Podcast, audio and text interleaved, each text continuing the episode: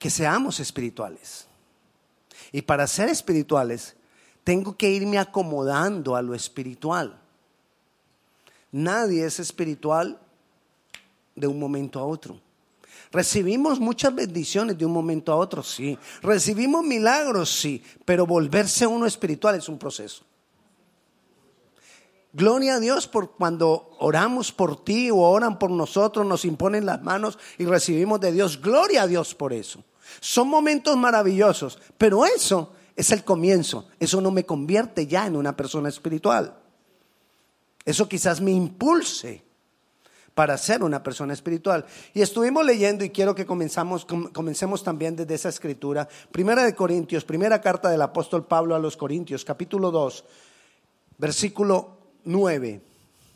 Antes bien, como está escrito, cosas que ojo no vio, ni oído yo, ni han subido al corazón de hombre, son las que Dios ha preparado para los que le aman. Pero Dios nos las reveló a nosotros por el Espíritu, porque el Espíritu todo lo escudriña aún lo profundo de Dios. Porque ¿quién de los hombres sabe las cosas del hombre sino el Espíritu del hombre que está en él? Así tampoco nadie conoció las cosas de Dios sino el Espíritu de Dios. Y nosotros no hemos recibido el Espíritu del mundo, sino el Espíritu que proviene de Dios, para que sepamos lo que Dios nos ha concedido. Lo cual también hablamos, no con palabras enseñadas por sabiduría humana, sino con las que enseña el Espíritu, acomodando lo espiritual a lo espiritual. Si tú quieres ser espiritual, necesitas ir acomodando lo espiritual a lo espiritual. Pero comienza el pasaje diciendo cosas que ojo no vio. Antes bien, como está escrito, cosas que ojo no vio. ¿Qué es lo que vemos nosotros de parte de Dios? Centrémonos en Dios. ¿Qué es lo que nosotros vemos de parte de Dios con nuestros ojos? Los milagros, las maravillas. Y esa es la que el mundo no ve. O puede que vea, pero cuando es de parte de Dios, es diferente. Dice también cosa que oído no yo. Es lo que, lo que oído no yo se refiere a la palabra es a la voz de Dios, a escuchar la voz de Dios con claridad en nuestras vidas. Es decir, la palabra de Dios revelada a nosotros. Pero también habla lo que no ha subido al corazón del hombre, o sea, la transformación del corazón de todas las áreas de nuestro corazón que llega a todas las personas, que no llega a todas las personas, aún no a todos los cristianos. Llega la transformación del corazón, porque depende no de Dios, porque Dios quiere transformarte. ¿De quién depende? De mí mismo. Dios ha preparado el paquete completo, lo que vemos con nuestros ojos, milagros, maravillas, que podamos oír su voz, que podamos que su palabra sea revelada a nosotros, pero también que nuestro corazón sea transformado y se torne espiritual, que nosotros nos volvamos verdaderamente espirituales. Algunos se quedan solo con lo que los ojos ven, los milagros, las maravillas. Y como veo milagros, entonces creo que todo está bien el botoncito. Error. Así vea milagros, no quiere decir que todo está bien. Pero también hablamos ahí de que oír. Algunos se quedan con oír la voz de Dios y la oyen, pero igual su corazón no es transformado. Es más, hay algunos que se quedan con las dos primeras. Ven milagros y escuchan la voz de Dios, pero sus corazones no son transformados. Dios quiere lo completo. Hay personas que se tornan espirituales porque ven milagros en sus vidas, oyen la voz de Dios, pero todavía le hacen daño a otros.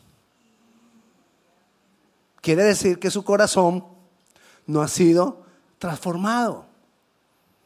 Y hay, aún en las iglesias, personas que ven milagros, oyen la voz de Dios, pero hacen daño.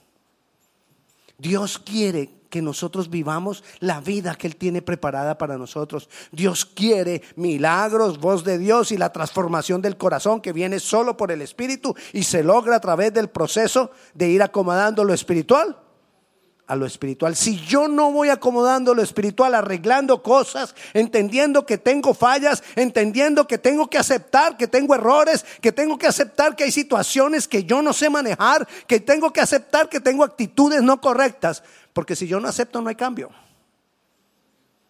Y ahí está el problema. Acomodar lo espiritual a lo espiritual es aceptar que yo he hecho mal. Aceptar que tengo errores. Levanten las manos los que erran. Sí, cometen errores. No, yo no, ay, cometí un error. Entonces Dios quiere todo completo. Irme, pero ¿cómo irme acomodando a lo espiritual? Una de las cosas es revisar lo que veo. Revisar cómo yo percibo las cosas. Tengo que aprender a revisar lo que ven mis ojos, si veo con los ojos de la carne o si yo estoy viendo con los ojos del Espíritu. Te estoy hablando de un paso, no es que, ah, pastor, pero yo, ah, es que yo, yo, yo ya eso, entonces yo ya soy espiritual. No, ese es un paso para ser espiritual. ¿Cómo veo yo las cosas? Porque a veces cometemos muchos errores al ver la manera como percibimos. Miremos el ejemplo en Números capítulo 13. Yo sé que muchos de ustedes conocen la historia. Es la historia de los dos espías. Y vamos a ver el error que cometieron ellos en Números capítulo 13. Resulta que ellos llegan, el pueblo de Israel, Dios los saca de la esclavitud de Egipto, los lleva por el desierto haciendo milagros diariamente, milagro tras milagro, y los lleva en ese camino de hacer milagros. Y en ese caminar de hacer milagros, llegan al borde de lo que Dios tenía preparado para ellos. Lo llamamos la tierra prometida es lo que Dios tenía preparado para ellos, llevarlos a la tierra prometida. Llegan al borde de la tierra prometida y Dios le dice a Josué, que es el que los está dirigiendo, porque ya no está Moisés. No, perdón, ahí todavía está Moisés. Y Dios le dice a Moisés que escoja doce espías y que los envíe a recorrer la tierra a ver esa tierra que Dios les ha prometido. Dice entonces el versículo 1 y el versículo 2. Y Jehová habló a Moisés diciendo, envía tu hombres que reconozcan la tierra de Canaán. Pero lea la frase que sigue, la cual yo doy a los hijos de Israel. De cada tribu de sus padres enviarás un varón, cada uno príncipe entre ellos. Y Moisés los envió desde el desierto de Param conforme a la palabra de Jehová. ¿Y cuál era la palabra de Jehová? Esa tierra yo se las doy a ustedes. O sea que los dos espías tenían que ir con una visión. Vamos a ver la tierra que Dios nos ha dado. Es decir, esa tierra es nuestra. No importa lo que veamos allá. No importa lo que hay allá. Esa tierra es nuestra. Era la visión que ellos deberían de tener. Fueron los doce espías. Vayamos al versículo 26 y 27. Si usted quiere completar la historia, se la lee en su casa durante esta semana, eh, desde ese capítulo en adelante. Pero mire lo que dice el versículo 26 y 27. Y anduvieron y vinieron a Moisés y a Aarón y a toda la congregación de los hijos de Israel en el desierto de Parán. Es decir, ellos ya fueron, miraron y regresaron en Cádiz y dieron la información a ellos y a toda la congregación y les mostraron el fruto de la tierra. Es decir, ellos trajeron frutos, eran unos frutos hermosos, gigantes. Pues dicen que un, un, un, racimo, un racimo de uvas lo tenían que llevar en un palo dos hombres. Se imaginará la bendición. Yo creo que las uvas parecían manzanas. Algo así. Pero bueno, entonces dice el versículo 27, y les contaron diciendo, nosotros llegamos a la tierra a la cual nos enviaste, la que ciertamente fluye leche y miel, y este es el fruto de ella. Pero mire lo que siguen en el versículo 28, no se lo di a ella, dice, mas el pueblo que habita allá, aquella tierra es fuerte y las ciudades muy grandes y fortificadas. También vimos allá los hijos de Anac, los hijos de Anac eran hijos de gigantes, todos como Goliat. Y ellos empezaron a mirar, no lo que Dios les había dicho, sino lo que vieron sus ojos naturales. Empezaron a ver no con los ojos espirituales, sino con los ojos de la carne, con los ojos naturales. Y vinieron y le dijeron a la congregación, no vamos a pasar allá. No vayamos allá porque allá hay unos tipos grandotes. Allá hay uno, una gente muy, muy, nosotros nos vemos pequeñitos. El pueblo de Israel era más o menos así como de la talla nuestra, no muy grandotes, promedio 1,70, o sea 5,5. O sea que muchos son más grandotes que nosotros. Y, y ellos lo miraron de esa manera. Quizás muchas veces nosotros nos pasa igual. ¿Y cómo miramos las cosas? Ay, el problemota grandote. Y nos olvidamos lo que Dios nos ha prometido. Nos olvidamos que tenemos un Padre celestial. Nos olvidamos que tenemos alguien que está viendo por nosotros, alguien que nos ama y que tiene cuidado de nosotros. Y nos preocupamos y nos da estrés y nos da depresión. Pastor, es que usted nunca ha vivido lo que yo he vivido, ni, ni lo quiero vivir. Pero yo te estoy mostrando lo que, no, lo que nos enseña el Señor en la palabra. Y el Señor en la palabra nos enseña que nosotros debemos mirar, aprender a ver las cosas con los ojos espirituales. Entonces, ¿qué pasó con ellos? Dieron el informe, cierto, fluye leche y miel, mas el pueblo de allá es fuerte, bla, bla, bla, bla, bla, bla, bla, bla, bla, bla. El error. Se olvidaron de lo que Dios les había dicho. ¿Qué les había dicho? Esa tierra yo se las doy. Ellos se olvidaron de eso. Y como no miraron de esa manera, no acomodaron lo espiritual a lo espiritual. Y como no acomodaron lo espiritual a lo espiritual, hubo queja, hubo angustia, hubo amargura en el corazón, denigraron de Dios, hablaron mal de Dios. Y eso trajo muchas, muchas consecuencias. ¿Qué era acomodarse a lo espiritual? Debieron ir con la visión. Mire el capítulo 14, otra vez, versículo 1 y 2. Entonces toda la congregación gritó y dio voces y el pueblo lloró toda aquella noche. Lloraron toda la noche. ¿Por qué lloraron? Alguien dígame, ¿por qué lloraron? ¿Qué nos hace llorar? ¿Qué nos trae angustia? ¿Qué nos trae dolor? No oír lo que Dios había dicho. Porque si ellos escuchan y tienen presente lo que Dios les había dicho, el miedo se va. El miedo va a venir, siempre va a haber miedo. Pero yo decido si lo dejo que se quede o si empiezo a ver la vida y a escuchar lo que Dios me ha dicho, la decisión es mía. Ahí tengo las dos opciones, o el temor o lo que Dios te dijo. Escoge pues. Casi siempre. Bueno, usted ya sabe con su vida, con su experiencia, con lo que usted ya ha vivido, usted ya sabe más o menos qué usted escoge. Cuando hay queja ya sabes que escogiste.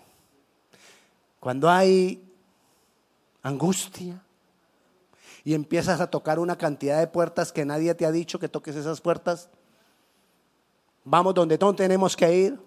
Le pedimos a quien no tenemos que pedirle. Yo no te estoy diciendo que toques puertas, sino que tenemos que escuchar la voz de Dios. Pero mire lo que dice el versículo 2.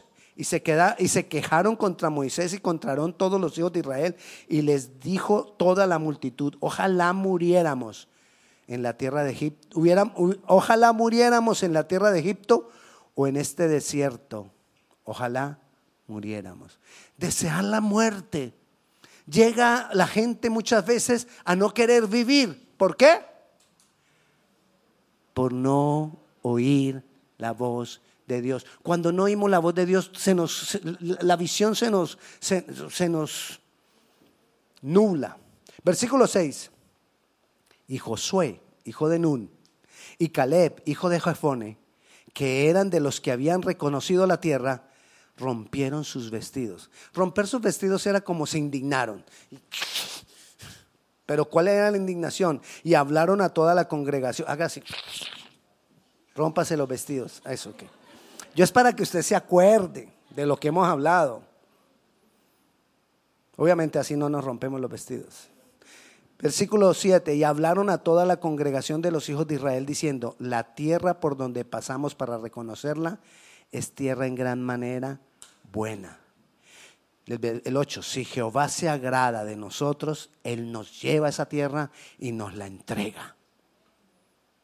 Ellos tuvieron presente. Ellos, mire, son dos espías, vieron lo mismo, los mismos frutos y la, la misma gente grandota. Pero diez vinieron diciendo, no, esa gente nos va a acabar. Y dos vinieron diciendo, si Dios nos da eso, eso es nuestro. Una visión diferente, porque tuvieron presente lo que Dios les había dicho. Eso fue lo que llevó a estos dos. De los hombres adultos, en ese momento, los únicos dos que pasaron a la tierra prometida fueron ellos dos. Se quedaron en el desierto, por esta causa se quedaron en el desierto 40 años, hasta que murieran todos los adultos que había en el momento que no creyeron. Solo dos. ¿Y sabe cuál era la queja de ellos? Es que nuestros hijos van a morir en el desierto. ¿Y quiénes fueron los que pasaron a la tierra prometida? los hijos. Los que ellos decían, ay, no. Y muchas veces nosotros hacemos igual. Solo Josué y Caleb pasaron a la tierra prometida porque vieron con los ojos espirituales, porque escucharon la voz de Dios, porque acomodaron lo espiritual a lo espiritual. Dios los llevó a que pudieran vivir la vida que Dios tenía prometida para ellos. Hay una vida que Dios tiene prometida para los que le aman. Hay una vida que Dios tiene prometida para ti y para mí. Para cada uno de nosotros Dios tiene una vida prometida. Pero muchas veces nosotros no la estamos disfrutando y no la estamos viviendo porque no estamos viendo con los ojos espirituales. Porque no estamos escuchando con los oídos espirituales. Porque nuestro corazón no se está tornando a lo espiritual. Según eso, el problema está en el corazón. Porque del corazón, de lo que hay en tu corazón, va a manejar tu visión. De lo que hay en el corazón, va a manejar lo que tú oyes de Dios. De lo que hay en el corazón va a hacer que tú permanezcas con lo que Dios ha dicho o lo olvides, como el pueblo de Israel. Es la condición del corazón. Por eso dice la palabra que Dios mira el corazón. Pero nosotros somos los seres humanos tan controladores y manipuladores que hacemos una mala interpretación de donde Dios dijo que Dios mira el corazón. Eso lo dijo en Samuel, en el primer libro de Samuel. Lo dijo cuando fue a escoger a David. En primer libro de Samuel, capítulo 16, versículo 7. Samuel está escogiendo al rey David entre los hijos de Isaí. Eran como siete. Y unos eran grandotes, espigados. David era un adolescente. Después creció un poco más, pero ahí era un adolescente. Y entonces Samuel los manda a llamar para escoger y Samuel miró lo exterior, miró al gran, para el rey, pues el más grande, el más habilidoso, el con mayor capacidad quizás de hablar, el más simpático. Y ahí es cuando Dios le dice a Samuel, versículo 7, y Jehová respondió a Samuel, no mires a su parecer ni a lo grande de su estatura, porque yo lo desecho, porque Jehová no mira lo que mira el hombre, pues el hombre mira lo que está delante de sus ojos, pero Jehová mira el corazón. Y hay personas que han hecho tan mala interpretación de eso y ¿sabe qué dicen? Cuando han pecado. Ah, es que Dios mira es el corazón. Aquí nos está hablando, refiriendo de pecado. Cuando hay pecado ya sabemos que hay un problema del corazón. Ahí no hay que mirar el corazón. Porque cuando hay pecado ya sabemos que hay una raíz en el corazón que está produciendo ese pecado que no está bien. Dios mira el corazón, es cuando se está refiriendo ahí, es cuando afuera hay una buena apariencia. Y entonces lo que nos está queriendo decir Dios es que a veces las cosas se ven tan bien, pero no te fíes de eso. Mira tu corazón. No te fíes de que todo está saliendo bien en tu trabajo. No te fíes de que todo está saliendo bien en tu familia. No te fíes de que todo está saliendo bien a tu alrededor. Mira siempre tu corazón. ¿Cómo está tu corazón conforme a Dios? Porque a veces no nos damos cuenta y el corazón no tiene fundamento. El corazón no tiene las bases de Dios. Y cuando viene cualquier situación no muy difícil, ya se nos derrumba todo. Si eso es con la no muy difícil, imagínese con la difícil. Si con la no, muy difícil ya se nos derrumba todo, con la difícil nos escapamos de morir. Y ahí es cuando desearíamos morirnos. Porque es que Dios no me ama, Dios no me quiere y mira todo lo que estoy viviendo. Nunca Dios ha garantizado que no haya problemas. Pero Dios sí ha garantizado que estará con nosotros en medio de los problemas. Dios ha garantizado que nos ayudará, que nos guiará. Dios está hablando ahí en ese pasaje que cuando hay una apariencia, cuando algo parece bueno, pero no lo es en el corazón, quiere decir que no ha sido acomodado a lo espiritual. Una vez más, no te deslumbres por las personas que te muestran que todo está bien. Porque ahí aplica, no sabemos lo que hay en el corazón. ¿Y por qué a ellos les va tan bien? Y yo buscando al Señor voy todos los domingos a la iglesia y mire a ellos les va bien, no van a la iglesia y todo les sale bien. No te preocupes. Déjalos. No sabemos lo que hay en el corazón. Preocupémonos por nosotros y por nuestro corazón. Preocupémonos por, preocupémonos por nuestra propia vida cuando se aparenta bondad, entonces ahí es cuando Dios viene y dice, hey, hey, mira el corazón. ¿Qué te quiero decir con todo esto?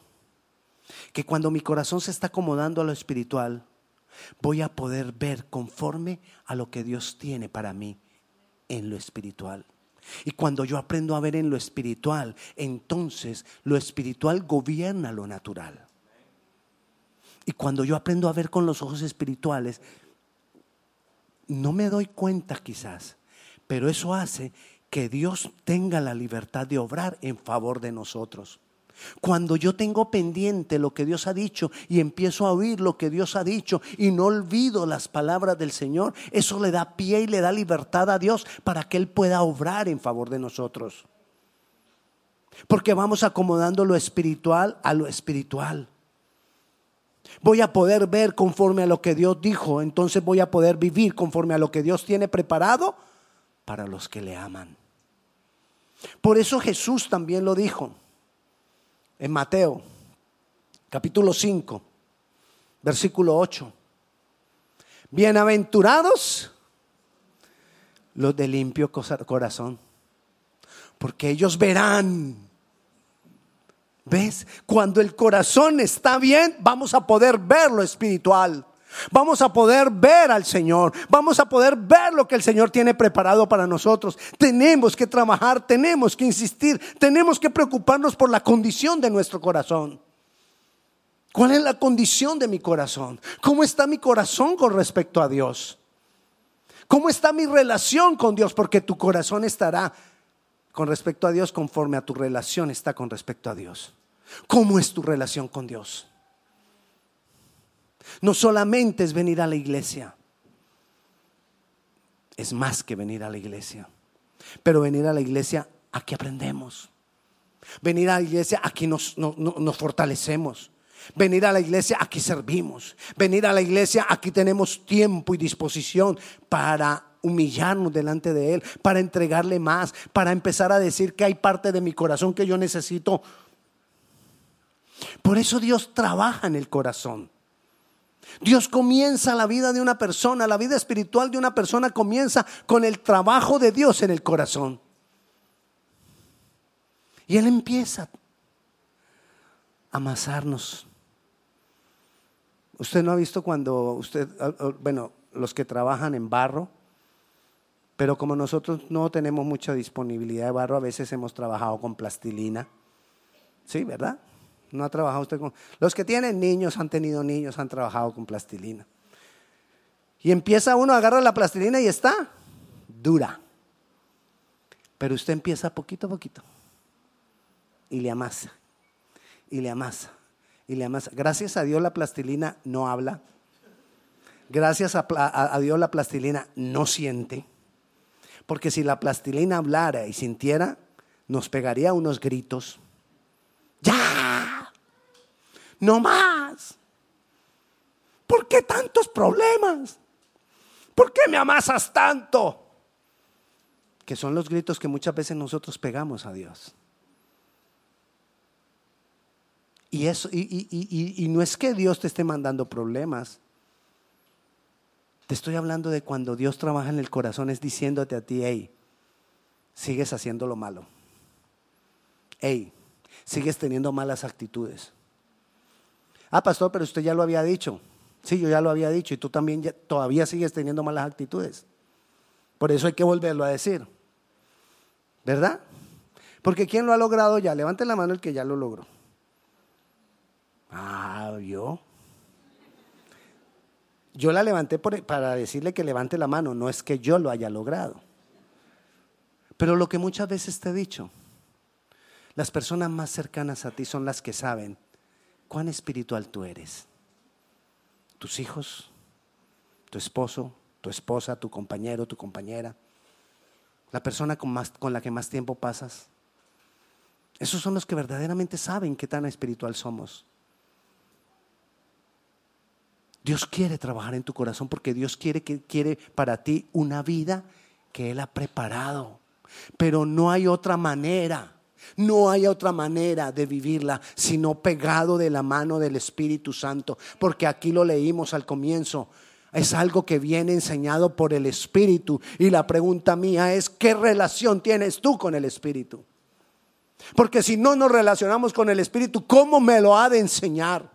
Por eso es que hay muchas personas cuando no tienen una relación profunda con el Espíritu Santo, pueden oír, ver milagros, pueden conocer la palabra desde Génesis hasta Apocalipsis, es más, se la pueden saber de memoria, pero sus corazones siguen sin ser transformados. Por falta de una comunión con el Espíritu Santo. El Espíritu Santo nos revela lo que hay escondido en nosotros. Lo leímos ahí. ¿Quién no conoce las cosas de Dios si no el Espíritu de Dios? Asimismo, ¿quién no conoce las cosas de tu corazón? El Espíritu de Dios te las va a revelar. El Espíritu de Dios te muestra la verdadera condición tuya. El Espíritu Santo te dice, hey, te pasaste. Ay, Señor, pero es que mira lo que te pasaste. ¿Y ahora qué hago, Señor? Y el Espíritu Santo te va a decir, ve y pide perdón. Pero es que Él no me ha pedido perdón a mí y Él fue el culpable. Ve y pide perdón. Pero si no tienes relación con el Espíritu, tú te quedas convencido o convencida. Valga a la aclaración. Porque a veces son ustedes. Algunas veces. Se queda uno convencido que el del problema es el otro. Y quiero decirte, en la iglesia los cristianos vivimos tan convencidos que el problema es del otro. Siempre. Creemos que el problema es la otra persona. Y es más, oramos para que Dios la cambie. ¿Sabes cómo es la manera que más la otra persona va a cambiar? Cuando tú le muestras en tu corazón que está lleno de Dios. Eso quebranta lo más duro. Eso quebranta. Eso es como una, un tal, un- un- una broca de diamante. Un corazón lleno de amor de Dios. Un corazón espiritual. Pastor, pero es que yo ya estoy cansado de lo mismo y de lo mismo. Toma fuerza en Dios. Porque Él tiene algo preparado para ti. Toma fuerza en Dios. Porque Él tiene preparada para ti una vida que Él tiene para los que le aman. Toma fuerza en Dios. Él lo ha dispuesto para ti, pero no lo estamos disfrutando. Y vivimos una vida llena de problemas, llena de dificultades, llena de situaciones difíciles. Cuando Dios tiene preparada para ti una gran vida, ganándole a los problemas, ganándole a las dificultades, ganándole al diablo, ganándole al pasado, ganándole a las heridas que ya me causaron, ganándole a mi mente que se quedó en pensamientos que quizás no eran de Dios. Todo eso Dios lo tiene preparado para nosotros, victoria sobre todas las cosas. Pero muchas veces no las vivimos porque no nos acomodamos a lo espiritual. Porque no trabajamos en nuestro corazón. Y la invitación mía hoy es que tú tomes la decisión de trabajar en tu corazón con Dios, con el Espíritu Santo, con la palabra. Y cuando el Señor te vaya revelando cada cosa, que tú seas tan valiente que reconozcas. Reconoce tu, tu- debilidad, reconoce que estás mal, reconoce que eres demasiado perfeccionista, reconoce que eres demasiado exigente, reconoce que, neces- que, que quieres que las personas hagan lo que tú quieres, reconoce que tú quieres que las personas actúen como tú quieres. Necesitamos reconocer tantas cosas. Reconoce que cuando estás bravo cortan la comunicación. Y que no es por evitar problemas, es porque no quieres hablar. Reconoce que cuando te enojas, empiezas a hacer cosas para hacérselo notar a la otra persona. Reconoce que cuando te enojas no quieres hablarles más y cortas la comunicación por días con quizás mejores amigos, hermanos, familiares. Reconoce que tu corazón no siempre está bien y estás cometiendo errores. Porque si yo no lo reconozco, voy a seguir en la misma condición. Y Dios ha preparado un mundo maravilloso para ti, con todos los problemas que tienes, con los problemas económicos, con las dificultades que tienes quizás con tus hijos, con todas las situaciones. Dios te está preparando un mundo especial para ti que tú lo podrías disfrutar teniendo victoria sobre todas esas cosas. Pero que no lo has logrado porque no estás trabajando en tu corazón. Porque crees que todo está bien. Porque crees que eres espiritual. No te confundas. Porque Dios mira el corazón. Pongámonos de pie y vamos a orar conforme a lo que Dios nos ha hablado. Conforme a lo que Dios te ha dicho. Necesitamos la humildad para decirle al Señor, Señor, yo no soy lo suficientemente espiritual todavía. Necesitamos poderle decir al Señor, me hace falta. Me he creído más de lo que soy.